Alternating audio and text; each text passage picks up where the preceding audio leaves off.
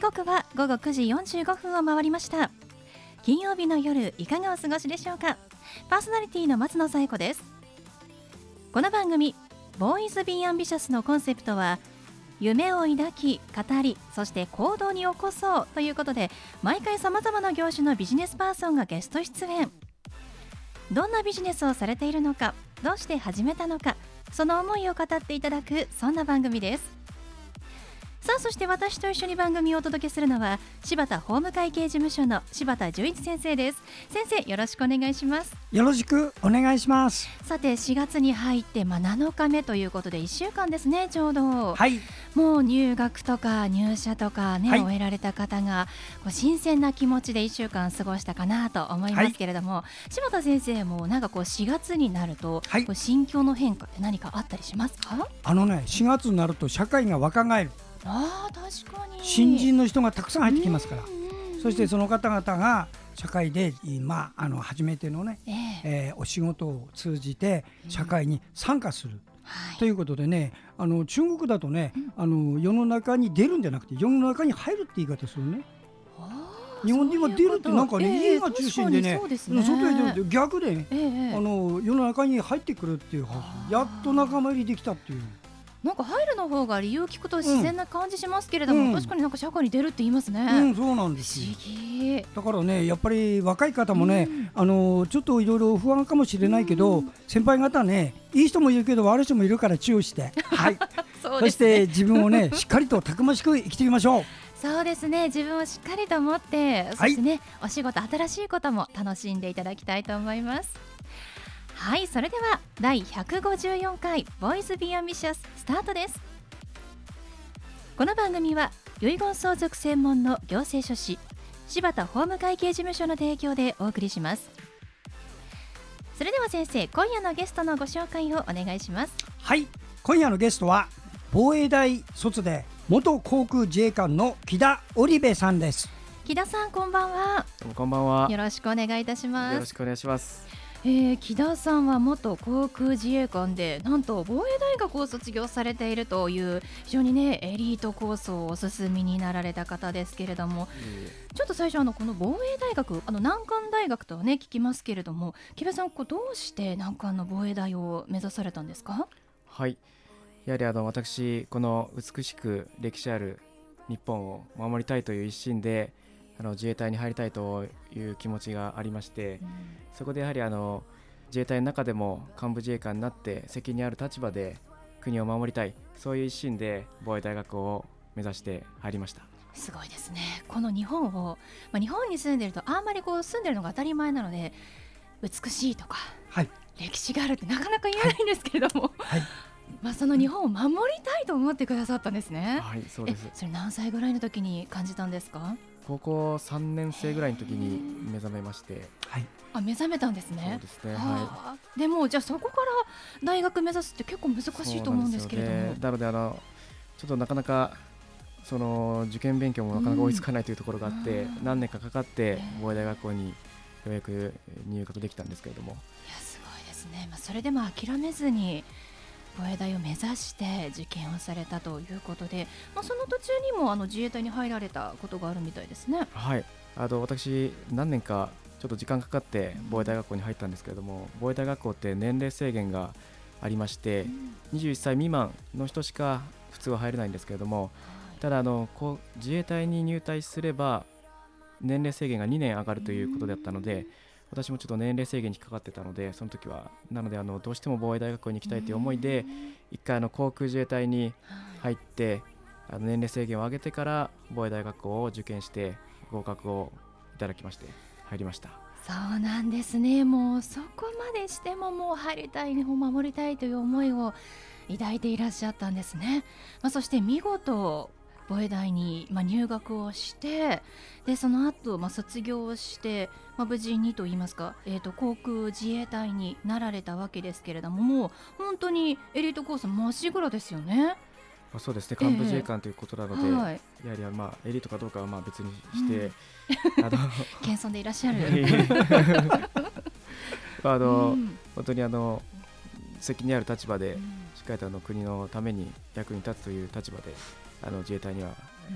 ずっと活動をしておりました。じゃあもう充実した日々を送っていらっしゃったんですか？そうですね。あの厳しい上司にもたくさん会いまあ、その中でもあの非常に今でもあの交流のある上司ともいましたしそれはあの人生のやっぱあの先生として今も感じています。そうなんですね。もうそんな立派な志を持って、もう本当に努力もされて、えー、航空自衛隊になられた、まあ、自衛官になられた木田さんですけれども、なんとそこからお辞めになってしまうということで、これはあのどんな心境の変化があったんでしょうか？はい、あのやっぱあの航空自衛隊というかその自衛官であったらやっぱりあの国防ということがあの一番の目的ではあるんですけれどもただやはりその国民の方々と非常にあの密な関係ではなくて閉鎖的な空間の中であの国防を担うというところもあってもっとあの国民の皆さんに直接関係を持ってあの何かいろいろとお役に立ちたいというふうに考えていきましたらやはりそのそういったことができるのは制度の変えることができるあの政治家しかないんじゃないかというふうにあの考え始めましてその政治家の道に入りたいという思いで政治家を目指すために下村博文という衆議院議員がいるんですけれども、はい、その議員の中でその政治を学びたい。そういう一心で下村博文事務所というところの門を叩きました。そうなんですねまあ、でもやっぱり木田さんが根本にずっとこうあるのは、まあ、日本を守りたい変えたいっていう気持ちは変わらないということなんですね。そうですね、はいまあ、それがその立場が変わって、まあ、航空自衛官から、まあ、もっとより近くで変えたいということで政治家を目指されていらっしゃるということなんですね。うんいやなかなか決心がついたと思いますけれども柴田先生かなり大きな決断ですよね。そうですよ、うん、あの私の仕事自体もね、うん、民間の方の遺言相続もやるけど陸海空自衛官の家族と自衛官の遺言書と相続対策。これが私の本業です。そうです、ね、ですから全国の自衛隊基地へ呼ばれりゃどこでも行く人間なんで本物の遺言書を作ってあるんです。うん、あのシニアの方のねあの気休めのちょいとした思いつきで作ろうなんて格好つけたんじゃないから、うん、あのみんなね国民のためにねあの血だるまになってでも国を守るって人が入っているところなんです。だから真面目な人が多い。池田さんとも長い付き合いなんだけど、あのすごく真面目な方。あのいわゆる不思議なくらい世間ずれしないんでね。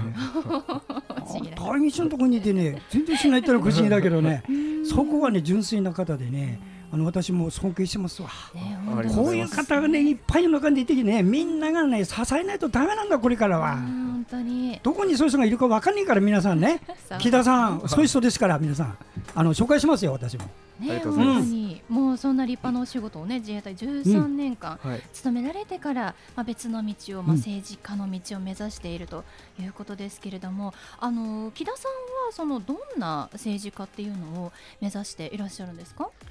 はい。やはりあの政治家の仕事というのはあの、まあ、国民やあの皆さんのために働いてあの幸せな生活を送っていただくそれが一番の仕事だと思いますので、うん、私もあの皆さんにその幸せを感じてもらうためにあの働きていきたいなと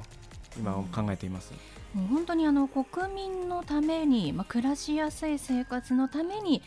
まあ、何ができるかって考えてじゃあ自分がなろうというふうな、ね、思いを持っていらっしゃって、まあ、ご家族も、ね、小さなお子さんもいらっしゃるということですから、まあ、きっとそういった子育てに関することもお考えなんだと思いますけれどもなんかこう理想の社会っていうのはありますか？そうですね。幸せを感じる街を作っていきたいなと考えておりまして、やはりあの私はもともと自衛隊出身なのであの自衛隊のいた時は、まあ、弾道ミサイルの防衛であるとか、うん、そういったところをメインでしたけれどもやはり東日本大震災といったあの災害をはじめとしたあの災害派遣も担当する部署にいまして、まあ、そういったところからあのそういった経験を生かしてあの防災の面であるとかそういったところにまずあの行っていきたいと、あとはあの4歳の娘と1歳の息子がいますのでそういったあの当事者意識を持った子育ての政策そういったところもやっていきたいと考えています。もう本当に思いだけじゃなくて実際に防災士の資格もね取られたということで、ね、もう行動にも移していらっしゃるということですから楽しみですね。はい、ではそんな木田さんに最後お聞きしますが、木田さんの夢は何ですか？はい。まさにあの幸せを感じる街を作っていきたいと思いますそのためにまたあの今月23日に行われます板橋区議会議員選挙に挑戦をして板橋区を幸せを感じる街にしていきたいそういった夢があります。ね、ぜひ変わっていくこの世の中を見るのが楽しみですね。ありがとうございます。ということで本日のゲストは元航空自衛官の木田織部さんでした。木田さんありがとうございました。ありがとうございました。ありがとうございました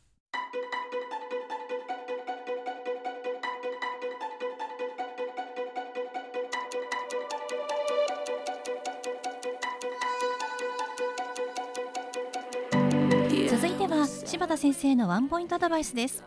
では先生今日はどんなお話をしてくださるんでしょうか？こんばんは。遺言相続専門の行政書士柴田です、えー、今晩も遺言を作るにあたって注意すべき点をご紹介します。一番最初にね皆さん遺言を作る時にね日本の国で遺言を作るとどういう流れでその遺言が生きてくるのかなっていうことをねあの大元をピシッとつかもう。これね結構本に載ってないんですよ。言いますよ。日本で遺言書を作るとなって作ったらまず日本の国はその遺言書の通りしてくれるの。それでその中身がちょっとおかしいと法律で救済措置が入ってくる。何のことかわからないと思うから簡単に言います。子供さん2人奥さんがいて自分が亡くなった時に銀座のママの A 子さんに全財産をくれると遺言書を書いたらその遺言は有効か無効か有効です。全部いきます。いいですか？車も土地も家も預金も全部いくよ。その代わりそれに対して奥様お子様が私はあの夫の配偶者です。子供です。ということを日本の国が認めてくれる。そして裁判をしてもその認めてくれた分を取り戻す。これを遺留分と申します。遺留分を行使することで銀座のクラブのママの A 子さんに行ったお金からそれぞれが請求をする。これを遺留分減債請求。こういう流れでなっていくんです。たがってね遺言を作るときは手前勝手な遺言書を作るんじゃなくてその遺留分を各子供さんとか奥さんに満たせるようなものでその遺留分を超えた部分をやると書けばみんな円満にいきます。こういうことがね私相談でいつも受けます。どうか何かあったら聞いてください。はい柴田先生の相談は電話東京03-6780-1408 6780-1408までお願いします。以上柴田先生のワンポイントアドバイスでした。先生ありがとうございました。ありがとうございました